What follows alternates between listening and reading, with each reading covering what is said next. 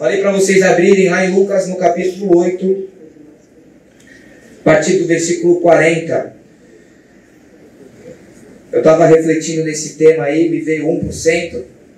Fala para a pessoa que está do seu lado aí. Lucas 8,40, agora você vai falar para a pessoa que está do seu lado. Não deixe a sua vida ficar no 1%. Tipo acabando a bateria do celular, né? Deixa sua vida ficar no 1%. Tem que carregar, é isso, meu parça. E os caras já estão tá junto de novo aí, né? É cara envolvente. Essa luz diferenciada aqui vai me fazer pegar aqui, entendeu? Lucas 8,40. Quando Jesus voltou, uma multidão recebeu com alegria, pois todos os esperavam. Então um homem chamado Jairo, dirigente da sinagoga, veio e prostrou-se aos pés de Jesus, implorando-lhe que fosse à sua casa, porque a sua única filha, de cerca de 12 anos, estava à morte. Estando Jesus a caminho, a multidão o comprimia. Estava ali certa mulher que havia 12 anos que havia 12 anos vinha sofrendo de hemorragia e gastara tudo o que tinha com os médicos, mas ninguém pudera curá-la. Ela chegou por trás dele, tocou na borda de seu manto e imediatamente cessou sua hemorragia.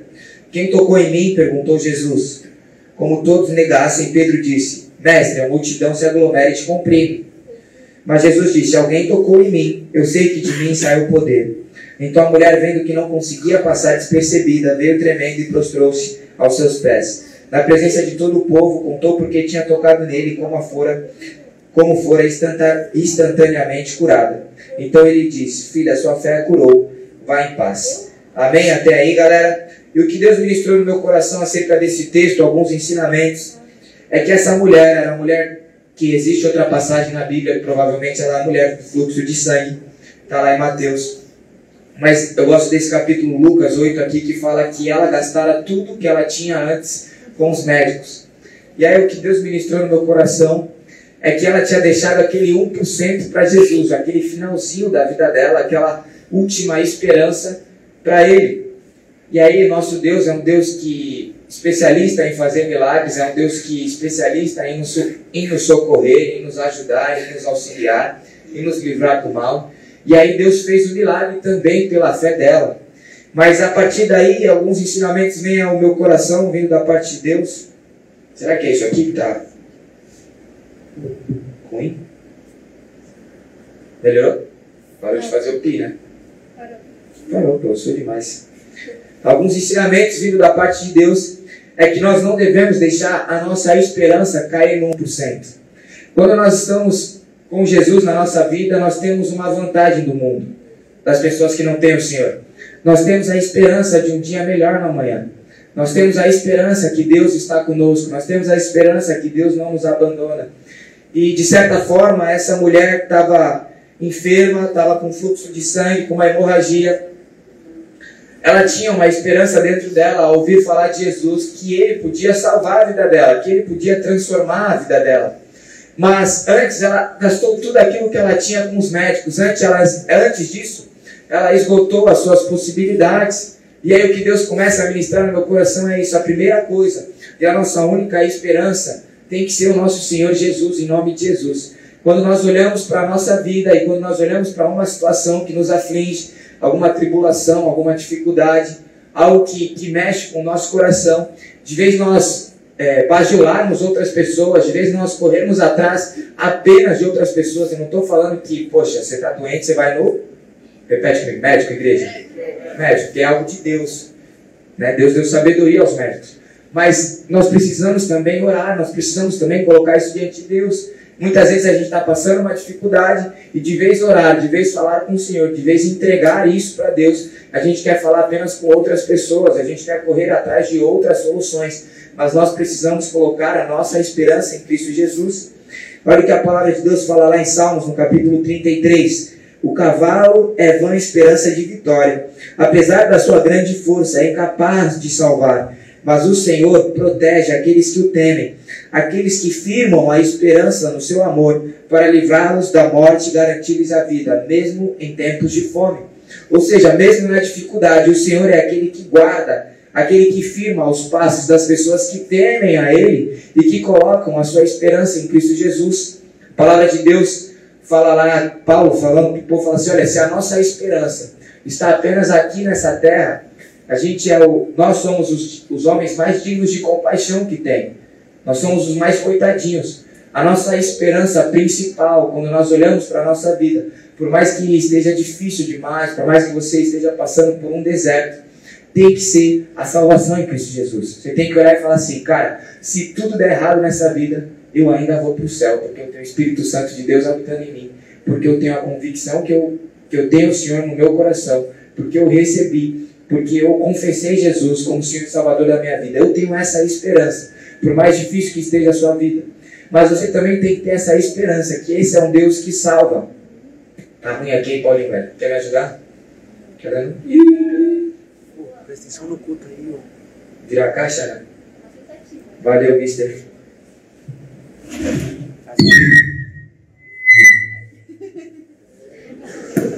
É nóis, galera. Vivem aprendendo.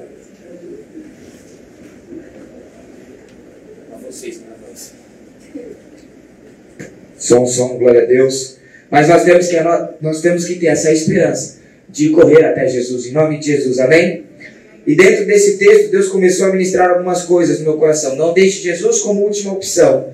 A mulher gastou tudo o que tinha e depois foi até Jesus. Se você buscar o Senhor, você com certeza irá encontrá-lo. Não é porque você deixou Jesus por último da fila que ele vai ficar de mal que você vai falar assim: agora eu não vou fazer mais nada. A gente não sabe o contexto dessa história dessa mulher, talvez ela nem tenha ouvido falar de Jesus antes, mas é certo que ela correu atrás de outras coisas antes de correr atrás de Jesus. Mas nosso Deus, ele não é um Deus rancoroso. Ele não é um Deus que fecha as portas. Ele é um Deus de portas abertas. Ele é um Deus que nos perdoa. Ele é um Deus que, que, tem um, que é um Deus de misericórdia. Então, se a gente correr até Jesus, com certeza Ele vai nos socorrer. Desde que, desde que a gente se arrependa, desde que a gente confesse o Senhor sobre as nossas vidas e desde que a gente abra o nosso coração para Ele. A palavra de Deus fala: Buscar-me-eis e me achareis quando me buscardes de todo o vosso coração. Não tem segredo. Se você abrir o seu coração para Jesus, você vai encontrá-lo. A palavra de Deus fala que aquele, aquele que confessa e deixa o pecado alcança misericórdia. A misericórdia do Senhor é a causa de não sermos consumidos. E a misericórdia do Senhor se renova a cada manhã. Se você está aqui sentadinho nessa cadeira, com 1% de esperança que seja, é porque a misericórdia do Senhor se renovou sobre a sua vida. Se você está aqui escutando a palavra de Deus, você tem algo dentro de você aí nessa live, algo dentro de você que está aqui falando assim, mano, será que Deus existe? Será que isso que esse cara está falando é verdade? Existe algo de Deus dentro de você. É uma sementinha, é um foguinho, é uma chama que Deus quer acender, baseado na sua fé, baseado na sua entrega a Ele, baseado no, no você entregar a sua vida ao Senhor, em nome de Jesus, amém? Então, se você buscar o Senhor de todo o seu coração, você vai encontrá-lo. Se você tocar em Jesus, falando, Deus, o Senhor é a minha esperança, com certeza Ele vai fazer o um milagre na sua vida pela fé. Se você buscar a misericórdia de Deus, com certeza você vai encontrar. Amém?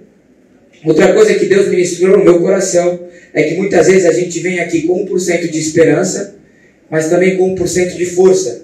Abre a Bíblia de vocês lá em Isaías, no capítulo 40. Isaías 40, um versículo famoso da Bíblia, né?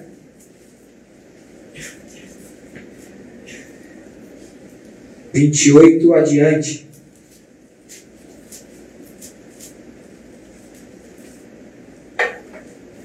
Hoje é aniversário do Rafinha e da Ju Muniz. É nóis. Amanhã é festão. Se tu não foi convidado, chama ela aí que ela vai fazer um festão aí. O negócio é o seguinte, galera. Tacar ovo nela no final do culto. Luan, pastor Natalino tá na live. Pastor Natalino tá, parou a brincadeira então. Isaías 40, versículo 29, 28. A palavra de Deus diz assim: Será que você não sabe, nunca ouviu falar? O Senhor é o Deus eterno, o Criador de toda a terra. Ele não se cansa nem fica exausto. Sua sabedoria é insondável. Ele fortalece o cansado e dá grande vigor ao que está sem forças. Até os jovens se cansam e ficam exaustos, e os moços tropeçam e caem. Mas aqueles que esperam no Senhor renovam as suas forças, voam alto como águias, correm e não, não ficam exaustos, andam e não se cansam. Talvez você tenha entrado aqui com 1% da sua força, biblicamente falando, a palavra de Deus, a gente leu aqui Isaías, todos nós estamos sujeitos a um momento na nossa vida a gente ficar exausto, a gente ficar cansado, fisicamente e mentalmente falando. Isso é normal, é do homem, nós somos falhos. As tribulações, as dificuldades, as preocupações, às vezes as burradas que a gente faz nos deixa dessa maneira cansado, exausto. Porque existem em igreja tribulação que, que é natural da vida, dificuldade que é natural da vida, acontece. Só nasce para o justo e para o injusto, amém? Você vai passar dificuldade, isso é bíblico. No mundo tereis aflições, mas tem de bom ânimo, eu venci o mundo. Mas existem tribulação, dificuldade que a gente passa porque a gente tem falta de sabedoria, porque a gente toma atitudes equivocadas, amém? porque a gente peca, e aí tem a consequência, porque a gente erra, e aí a gente vive algo que não precisava estar tá vivendo, e aí a gente fica cansado. Mas como eu falei no início, nosso Deus é um Deus misericordioso, passivo, bondoso. Cara, se você for até Deus, Ele tem o poder para renovar suas forças. Mas nós precisamos ir até Ele em nome de Jesus. Eu tenho um exemplo aqui do meu irmão Vitinho. Ele é um cara que um dia falou assim para minha igreja. Olha a carinha dele. Já tá com o olho assim, ó. Tiozaço, velho. Tá velho demais. Ele falou assim, Luan, eu tenho dificuldade para dormir. Tô mentindo? Não, tô falando a verdade. Luan, tenho dificuldade para dormir. Aí a gente está num rolê, sentado, naquela cadeira desconfortável, o que, que ele está fazendo? Dormindo. Qualquer lugar, velho. Qualquer lugar que tu for, qualquer hora, de manhã, à tarde, à noite, ele está dando aquela pescadinha. A Nicole fica brava, porque ele acorda cedo, mas dá piscadinha durante o dia. A Nicole quer acordar tarde e não quer dar piscadinha. Vamos orar pela vida deles aí para eles se resolverem nesse assunto aí. Outro exemplo que eu vejo de brincadeira, só para a gente descontrair, é o tio Flavinho. Quem conhece o tio Flavinho aqui? Caramba, a maioria do Flavinho tá famoso. Nós estávamos no ADLD e ele estava na montanha, sentado na cadeira, o que, que ele estava fazendo? Dormindo, velho. Ele quase ia cair, velho. Da inclinação lá, ele estava aqui, ó, tirando. Onde ele, onde ele tá, dá para tirar um ronquinho. Até no carro ele tira um ronco, velho. Então não pega carona com ele, ou então pega bem com Deus, que se tu for, tu vai para o céu em nome de Jesus. Mas nós precisamos entender que, que existe um lugar de descanso, que é o nosso Deus.